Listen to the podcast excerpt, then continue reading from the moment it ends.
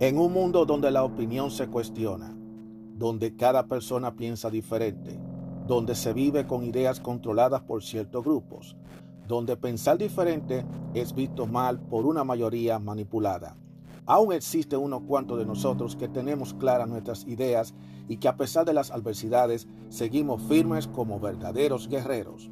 Y tenemos una visión abierta, una opinión a nuestra manera, una opinión abierta.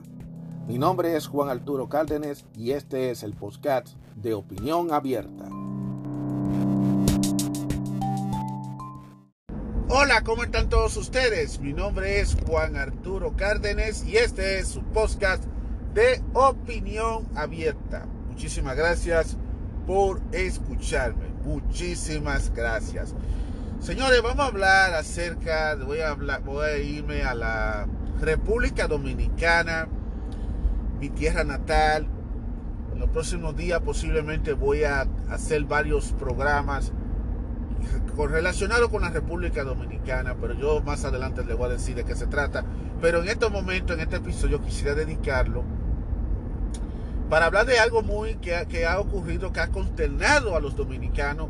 Y así como aquí nosotros no hemos quedado totalmente en shock, no hemos quedado muy consternados con toda esta cantidad de tiroteos que está pasando en distintas partes, en escuelas, en supermercados, en iglesias, que esto es una epidemia que yo no sé qué es lo que el gobierno de este país está haciendo. Pues. Eh, pero bueno, yo no quiero estar hablando de aquí porque lamentablemente ya esto es algo que sigue pasando. En la República Dominicana ocurrió un asesinato. Eh, mataron a una figura eh, conocida, una figura muy importante, a un ministro de una institución del Estado nos referimos a Orlando Jorge Mera, quien era eh, ministro de Medio Ambiente. Fue asesinado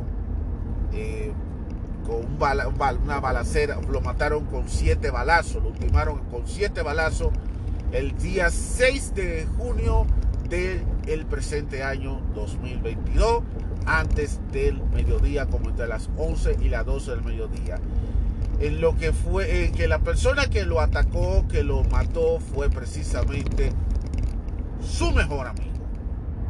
Así como ustedes lo están viendo. Eh, un amigo de él, una persona que lo conocía a él de la infancia, supuestamente. Yo no sé si ese sujeto merece llamarse buen amigo. No sé. Lo cierto del caso es, lo cierto del caso que el tema que voy a hablar a continuación eh, tiene diversas aristas. Lamentablemente, eh, le doy el pésame a la familia de Orlando Jorge Mera. Digo, si hay algún dominicano que escucha este podcast, le, mando mi sincero pésame. No es fácil. De hecho, porque ¿quién fue Orlando Jorge Mera? Ustedes me preguntarán, bueno, pero ¿quién es ese personaje? Bueno, yo estoy hablando de República Dominicana. Ustedes lo buscan por Google, buscan Orlando Jorge Mera y ustedes van a escuchar. Lo primero que les va a salir es matan, asesinan, eh, falleció de un, de un asesino, como víctima de un asesinato, Orlando Jorge Mera, quien era un funcionario del gobierno actual que actualmente preside eh, Luis Abinader que es el presidente actual en la República Dominicana y era el ministro de Ambiente. Eh, el tema que viene a colación ya no es tanto por el asunto de que, de que lamentablemente él perdió la vida, sino como un puesto de un trabajo, ya sea político, ya sea social, la persona tiene que darse a respetar por su puesto político y no permitir que amigos, familiares o cualquier tipo de intereses de lo que sea traten de meterse, de persuadirlo o de disuadirlo, porque eso este pudiera ser consecuencia de esto. Voy a hablar de manera breve, voy a decir quién fue Orlando Jorge Mera. Orlando Jorge Mera, él era el hijo de un expresidente de la República Dominicana, el expresidente doctor Salvador Jorge Blanco, que gobernó la, República Dominicana entre 1982 y 1986. Fue un periodo presidencial que tuvo y el padre, el padre del, fallecido eh, tiene la fama de ser uno de los, el primer y hasta el momento único presidente que fue llevado a un juicio político y que fue condenado por 40 años de prisión, a pesar de que después eh, lo, le perdonaron los años restantes. También él, ya él falleció, Jorge Blanco falleció.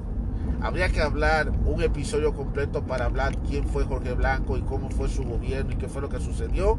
Eso sería para otro episodio. Lo caso es que él fue, él fue hijo de esa figura política para que la gente vaya teniendo una idea de lo que estamos hablando. Ah, eh, Orlando Jorge Mera ha sido un activista político desde muy joven, ha, ha, formado parte del Partido Revolucionario Dominicano y posteriormente al Partido Revolucionario Moderno.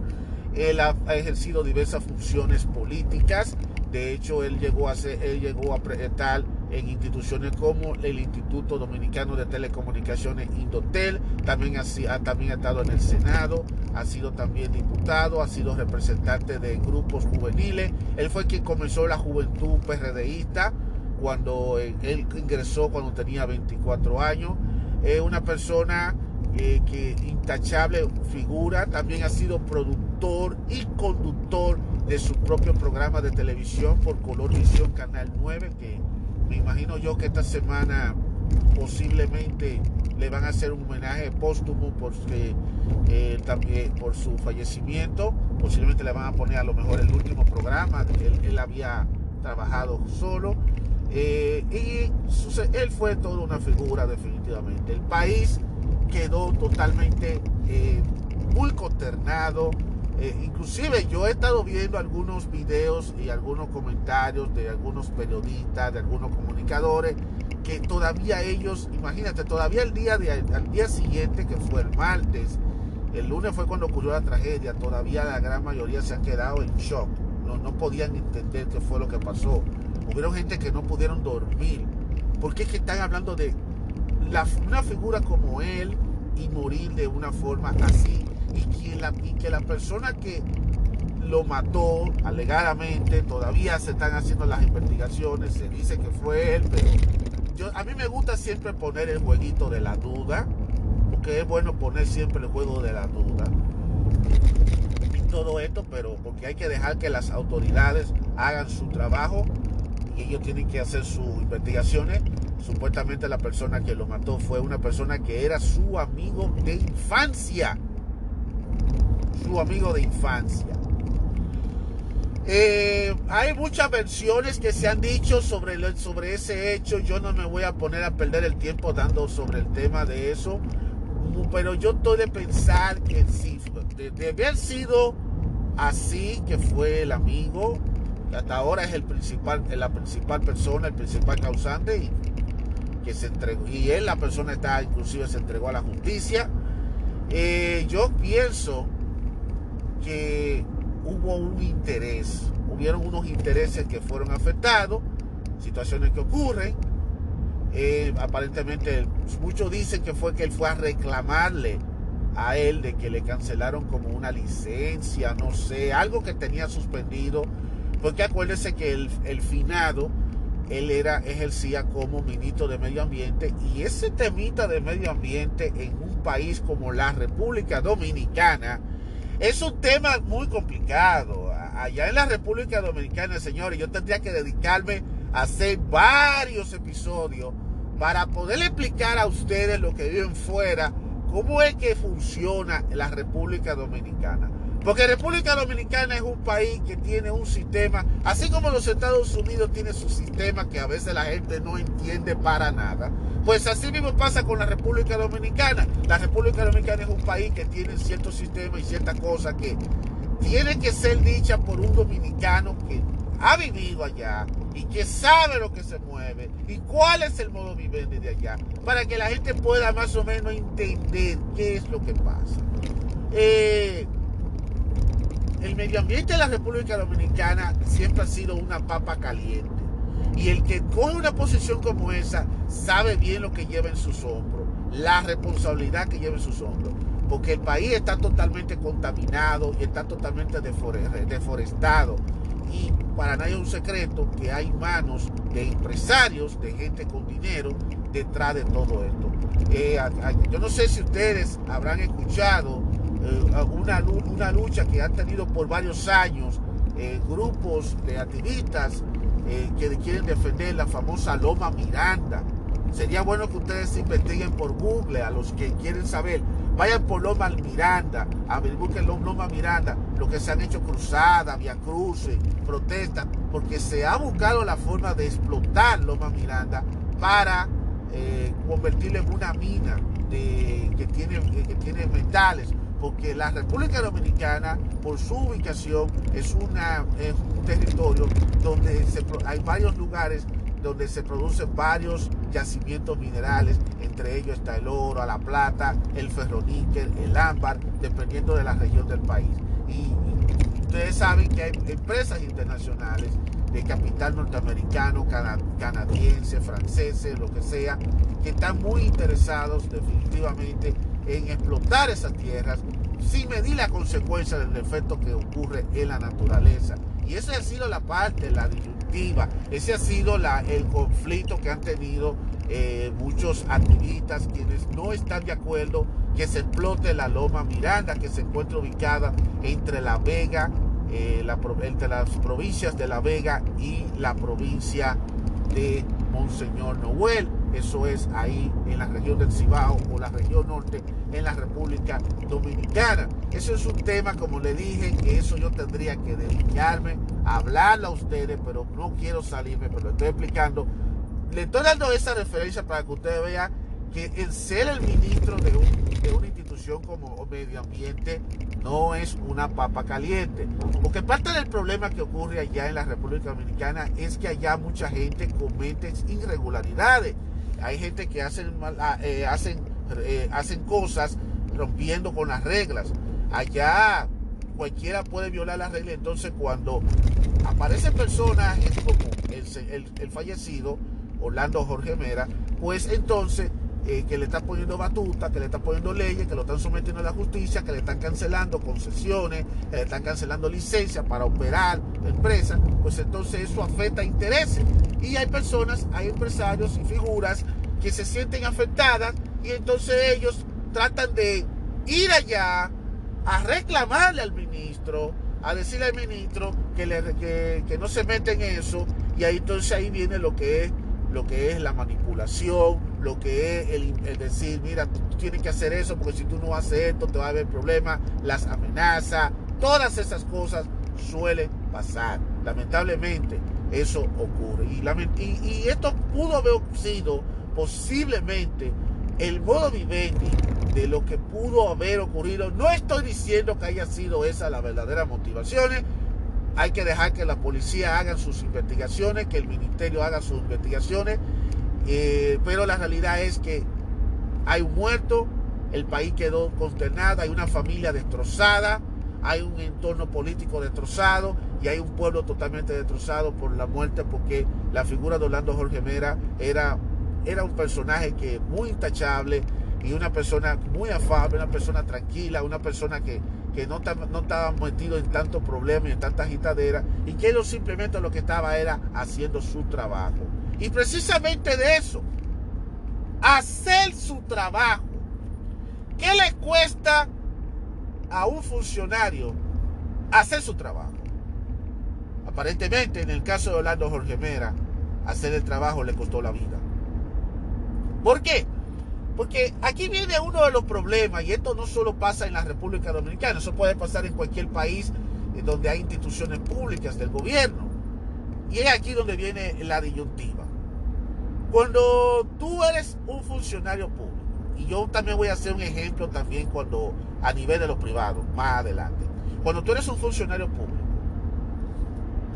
tú tienes una responsabilidad. Y muchas veces los, lo que, cuando, lo que se meten a, lo que son enganchados a ser funcionarios públicos, ya sea que son electos por, ya sea que son electos por el pueblo, por el caso de ser un senador, o ser un cámara de representantes, un diputado, un legislador, un un regidor, un alcalde o síndico, como se dice eh, ya en la República Dominicana, eh, o porque es asignado o simplemente es designado, nombrado por decreto por el mismo gobierno que le asignan esa posición o que yo te voy a decretar para que tú trabajes en esto. Es bueno que la gente entienda que eso no es un trabajo que se debe coger a la ligera. Cuando tú ejerces un trabajo, tú tienes que dejar al lado, y yo lo he entendido así, el amiguismo y lo familiar.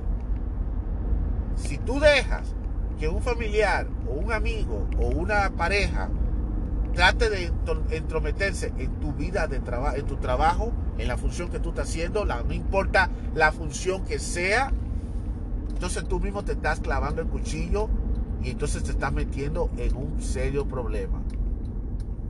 Y el parte del problema que hoy en día ocurre, y esa es la verdadera corrupción que existe en nuestros países, y aquí en los Estados Unidos tampoco es la excepción, porque también puede pasar eso, es que nuestro que cuando una persona adquiere un puesto político y ya tiene una posición como de gobierno, aparecen los amigos, entre comillas, o los familiares, quienes están haciendo sus cosas por debajo de la mesa o están haciendo cosas ilegales y entonces ellos aparecen y tratan de, aprovechando la, la coyuntura de amistad o la coyuntura de familiar, porque también utilizan eso, para sacar provecho. Esos son los verdaderos corruptos. Esos son los que tienen el mundo con pata para arriba. Por culpa de esa gente. Precisamente porque ellos están haciendo cosas mal hechas. Entonces ellos quieren que, como, oh, yo puedo hacerlo, yo voy a hacer esto, a mí no me importa que sea ilegal. Porque eh, yo tengo un amigo que es funcionario y como es funcionario, él me va a ayudar, él me va a dar mi apoyo. Entonces ellos van al funcionario y lo invita, eh, mi amigo, vamos a tomar unos tragos, vamos a compartir esto, tú te acuerdas, la conversación comienza así, eh, tú te acuerdas cuando nosotros nos tomamos nuestros tragos, esta cosa, y, y la chulería, vaya, es más, vamos a hacer una comida. Inclusive le invita para una comida, para una fiesta, para un pasadía, y tú, toda una chulería. Pero toda esa chulería tiene un precio. El precio es que esa persona después va a jalar a la persona que es funcionario y le va a decir, mira, mira mi hermano, yo quiero que tú hagas algo por mí, que tú hagas algo por aquello, tú sabes, tú y yo somos amiguitos, yo quiero que tú no me toques esa tecla, yo estoy haciendo mi cosita por debajo de la mesa y yo quiero que tú me dejes que lo haga por debajo de la mesa. Así es que funciona el modo vivendi. Eso es la corrupción, señores. Así es que funciona. Y por eso es que ustedes ven que hay instituciones del Estado que están por estar. Porque cuando tú ves personas cometiendo atropellos en diversas áreas, eh, y tú dices, pero no se supone que tenemos un ministerio para eso, no se supone que, que tenemos funcionarios, ¿dónde está el gobierno? ¿Dónde está el, ¿Dónde está el ministerio que no está participando? Esa es la razón.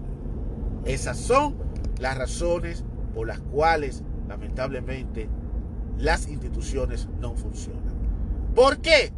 Porque los funcionarios que trabajan se dejan, se dejan manipular por sus amigos, entre comillas, o por sus familiares, o por la pareja que como él, quiere quedar bien con su mujer, o quiere quedar con su marido, bien con su marido, o porque quiere quedar bien con el amigo, porque es su amigo del alma, porque es su canchanchan, pues él prefiere convertir. Entonces eso, él prefiere complacerlo y dejárselo pasar. Y eso lo convierte lamentablemente en un cómplice.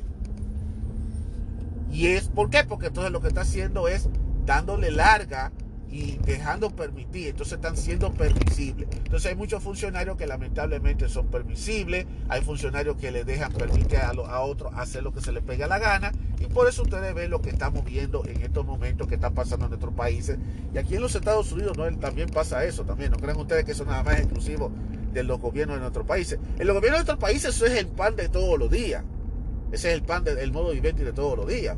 Pero aquí en los Estados Unidos también hay instituciones que también se da esas cosas también. Claro está que el, lo único problema es que cuando eso ocurre aquí en los Estados Unidos, es fácilmente se descubre. Y cuando esa vaina se descubre, mi hermano, prepárate que, que eso es un, se convierte en un escándalo colosal y hay juicio y de todo. O sea que no creas tú que es como pasa en los países de nosotros, que que cualquier funcionario, cualquier empresario puede hacer lo que se le venga a su maldita gana y el funcionario se lo tapa y quedó ahí y de ahí no se sabe. Entonces, ¿qué pasa?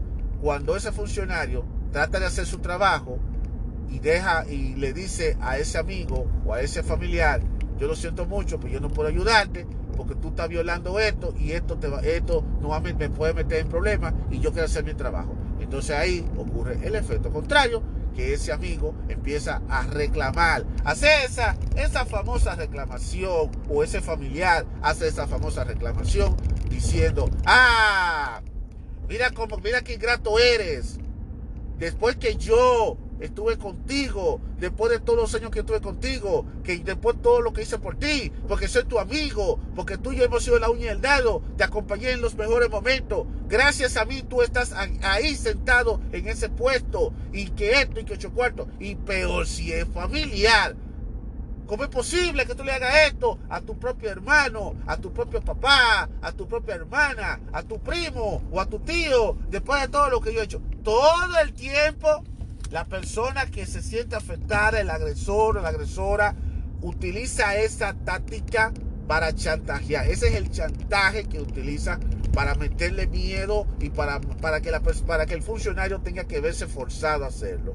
Pero en este caso, desafortunadamente, en el caso de Orlando Jorge Mera, de allá en la República Dominicana, lamentablemente pudo haber ocurrido eso. Digo, te repito, yo no estoy diciendo que eso fue así. Y a lo mejor Orlando quizás no se dio y a lo mejor eso hizo que la furia eh, de esa persona eh, se sintiera tanto que cogiera un arma de fuego y empezara a tirarle balazos y matando lamentablemente a la persona. Eh, el otro problema es que muchos de estos empresarios, muchas de estas personas andan armadas. Y son de estas personas que cuando tienen un arma de fuego, desafortunadamente, ellos piensan que la, ley es la ley del revólver. O sea, eh, yo, si a mí me, yo voy a tener un revólver, si a mí me hablan pendejada, mato para quitar el problema. Y eso casi siempre es la forma que ellos utilizan estos tipos de gente. Esa persona seguramente desea hacer sido así. Lo tuvo que hacer hecho porque sus intereses se estaban viendo afectados y fue a reclamar porque entendió, se puso su revólver porque entendió que él iba a resolver ese problema de manera radical. Claro que lo resolvió quitándole la vida a, a esta persona, al que supuestamente fue su amigo. Porque un amigo de verdad un amigo que se respeta, una persona que definitivamente es tu amigo, no haría lo que esa persona hizo, porque eso no es ser amigo. Entonces no es amigo, sino es nada más una cuestión de conveniencia. Tú no eres amigo solamente para sacarte del problema, sacarte del apuro, pero no eres amigo para otras cosas, para respetar las leyes. Así que ya lo saben, señores. Bueno, señores, lamentablemente el caso es que el muerto está ahí. Ya no hay forma de que pueda revivirse y lo más que queda nada más es simplemente uno presionarse. Y yo lo único que le, di, doy de consejo a cualquiera es que cuando tú te toca tener un trabajo, no importa el trabajo que sea, simplemente a tu trabajo. Tu trabajo es tu trabajo. A ti te pagan para hacer tu trabajo.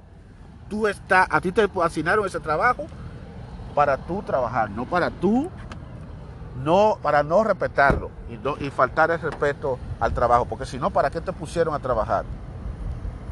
Así que no importa que haya amigos, que hayan familiares, lo que sea, tu trabajo es tu trabajo. Y esto no solamente pasa a nivel público, también pasa a nivel también privado. O sea, uno tiene como, tiene una posición, no importa qué posición tú tengas, tú tienes que trabajar para la institución, porque a ti te están pagando para hacer tu trabajo, a ti te asignaron ese puesto para tú echarse adelante, no para tú estar complaciendo a la familia o estar complaciendo a los amigos o estar complaciendo a quien se te pegue la gana, porque cuando tú estás haciendo eso, tú estás permitiendo que siga la corrupción, tú estás permitiendo que se siga lo mal hecho. Y eso fue lo que, lo que sucedió lamentablemente con este señor aunque hay que esperar a que las autoridades digan finalmente qué fue lo que pasó, porque el supuesto asesino, él está, está detenido y me imagino que lo van a interrogar para tratar de averiguar qué fue lo que pasó por él. Pero es como yo te digo, eso es lo que pasa con la gente que tiene armas de fuego. Y tampoco estoy diciendo que sea malo tener armas de fuego. Simplemente yo digo que hay que tener cabeza para tú tener armas de fuego. Y pensar que los problemas los tiene que resolver un arma de fuego cuando hay un problema de ira, cuando hay un problema de, inconformidad. Porque lamentablemente en República Dominicana y en muchos países se da esa situación de que, por ejemplo, cuando alguien le, le, afecta sus intereses, ven su interés afectado, trata de ir a, resolver. Y lo primero que hace, tú lo ves con un arma de fuego puesta en medio de la cintura para que vean, dando a entender de que o tú me resuelves o yo te quito del medio. Y ese, ese problema hay que tratarlo de cambiar. Esa mentalidad de pensar de que todo lo tiene que resolver una bala. No, eh, hay que irla cambiando. Mira que aquí en Estados Unidos se está buscando la forma de regular las armas de fuego y, yo no estoy de acuerdo con esa regulación porque el problema de aquí de los Estados Unidos es un problema que es mental. Y gracias a Dios estoy viendo que ya están apareciendo algunos de los congresistas que están dando esa voz y están diciéndole a, a los demás, hey señor, el problema no es solamente regular, el problema es también invertir más en la salud mental. Y eso es cierto, lo que él está diciendo, en la salud mental hay que invertir. Y, porque hay gente que no está mentalmente eh, eh, adecuada para tener almas de fuego. Y hay personas que necesitan una evaluación mental para eh, saber lo que él ya con las emociones y tratar de entender que no todos los problemas se tienen que resolver con una bala de una pistola de fuego o con un alma blanca con un cuchillo o con lo que sea, sino que hay que buscar la forma de resolver el problema sin tener que llegar a ese tipo de, a esa situación. Porque al final de cuentas, mira, que tú ganaste? Quitar la vida a una persona, enlutecer a una familia, enlutecer a toda una sociedad, sentirte condenado. Hay algunos que son cobardes, tan cobardes, que hasta se quitan ellos mismos la vida o buscan la forma de que lo maten para que ellos que no lo condenen. Entonces, ¿cuál es el fin de todo esto? O sea, tú entiendes que esa es la mejor solución del problema, no es la solución del problema. Y todo quizá por, por, intereses de dinero. Ese es el problema de lo que hasta donde lleva el dinero, los intereses del dinero. O sea, porque, es un negocio lucrativo y le afectaron el negocio. Eso es así. Lo cierto del caso es que le pasa a los restos de Orlando Jorge Mera en la República Dominicana, en los medios se está hablando mucho de eso.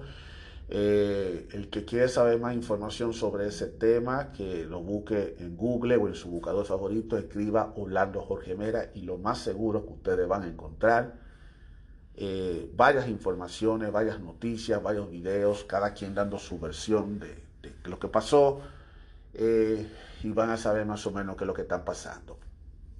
dicho esto, también quiero decirle a ustedes que el puesto se respeta si tienes un puesto político, ya sea político, ya sea un puesto económico, lo que sea, tú tienes que respetar ese puesto. Le voy a dar un ejemplo. Yo soy un empresario, yo soy un empleado privado y trabajo en una empresa como inspector de control de calidad. Y mi trabajo es velar de que las cosas se estén haciendo bien hechas. Y si las cosas hay cosas que mal hechas, yo lo reporto. Ese es mi trabajo. Yo no voy a hacer, hacerme, yo no voy a, yo no soy una persona que tampoco voy a mirarme como que me miren el enemigo, que me miren como el enemigo, pero tampoco yo puedo ser demasiado amiguito de todo el mundo, porque es mi trabajo. Y yo trabajo a la misma vez que trabajo con la gente del gobierno, que es la USDA. Y yo lo trato amablemente a ellos, hablamos y cosas, pero hay una línea que uno no puede cruzar. Yo no vine a ser mi amigo de ellos, ni a ser mi amigo de todo el personal de la planta, yo vine a hacer mi trabajo. Porque esa es mi función, hacer mi trabajo. No a buscar amistades, no a buscar intereses, es hacer mi trabajo. Porque cuando tú empiezas a estar complaciendo amigos y a, dejarle pasar ciertas cosas, tú mismo te estás convirtiendo en un cómplice. Y eso con el tiempo se va a saber. Y al final, cuando ocurra cualquier cosa que se va a grande, ¿A quién ustedes creen que le van a caer arriba? Me van a caer arriba a mí. Porque entonces cuando encuentren, al, cuando acusen a la persona, al que está violando la ley, le va a decir, ah, no, pero el, el inspector me lo permitió, el inspector me dio el visto bueno, entonces ah, me van a caer arriba a mí. Entonces, es mi responsabilidad que yo mantenerme siempre con firmeza y al margen con todo el mundo. Porque es un trabajo, un trabajo que yo lo tengo que ejercer hasta el día que esto se acabe o el día que ellos decidan que ya acaben conmigo, pero yo tengo que hacer mi trabajo. Y esto debe aplicarse no solamente para los trabajos públicos, sino también para los trabajos privados. Señores, no permitan que la familia, los amigos, los intereses sentimentales, la pareja, lo que sea, traten de manipularlo a ustedes para que ustedes le permitan que ellos sigan haciendo, haciendo cosas corruptas y cosas ilegales. Porque al final de cuentas, todo te va a caer a ti arriba. Trata de hacer tu trabajo, haz tu trabajo. Y si tú tienes que llamar la atención a ese amigo, a ese familiar de que está haciendo una cosa mala, hazlo. Y otra cosa, y esto va también para los funcionarios, no se confíen de la gente no se confíen de los amigos. Otro de los problemas que mucha gente criticó de lo, del, fallecido fue que él lo le, permitía pasar a, la persona, a sus amistades con alma de fuego, cuando no debía haber sido así. A lo mejor si, se le siguiera el protocolo, a lo mejor oye otro gallo cantara. Eso es así. Cuando tú eres una figura pública y una figura política, la posición política que sea, tú tienes que salvaguardarte tú y tienes que buscar protección, aún sea de tu mejor amigo, aunque sea tu amigo de infancia, aunque sea la uña, el dedo, aún sea tu familiar, aún sea la mujer que te guste. El protocolo de seguridad debe ser igual para todos, porque no estamos hablando de tú como persona, sino de tú como, como la posición política que tú llevas. Así que eso es algo que ojalá que en la República Dominicana tomen en cuenta los funcionarios, que tienen que cuidarse, que no pueden estarles dejando pasar a amiguitos y a otra, otra gente a hacer, a pasar con arma de fuego para evitar incidentes lamentables como el que ha ocurrido hace poco. Bueno, señores, nada más es cuestión de seguir para adelante, cuidarse y, y nada.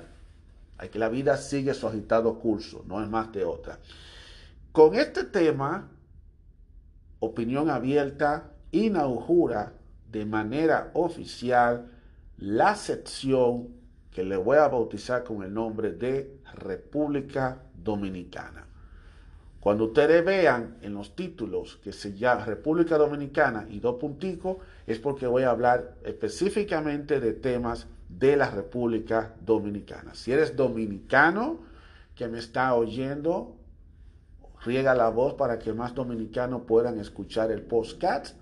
Si eres de otro país, bienvenidos sean y sigan escuchando para que sigan escuchando el podcast donde yo voy a hablar de varios temas de la República Dominicana. Va a ser un segmento parecido a lo que a las otras secciones que yo tengo como Mente del Hombre, eh, sexualmente y así sucesivamente sobre rueda y otros tipos de temas de segmento que yo tengo por secciones aquí en el podcast de Opinión Abierta. Así que ya lo saben, gracias a todos ustedes por escucharme y si Dios lo permite, que sé que lo va a permitir, no, volveremos a reencontrar en el siguiente episodio. Hasta la próxima.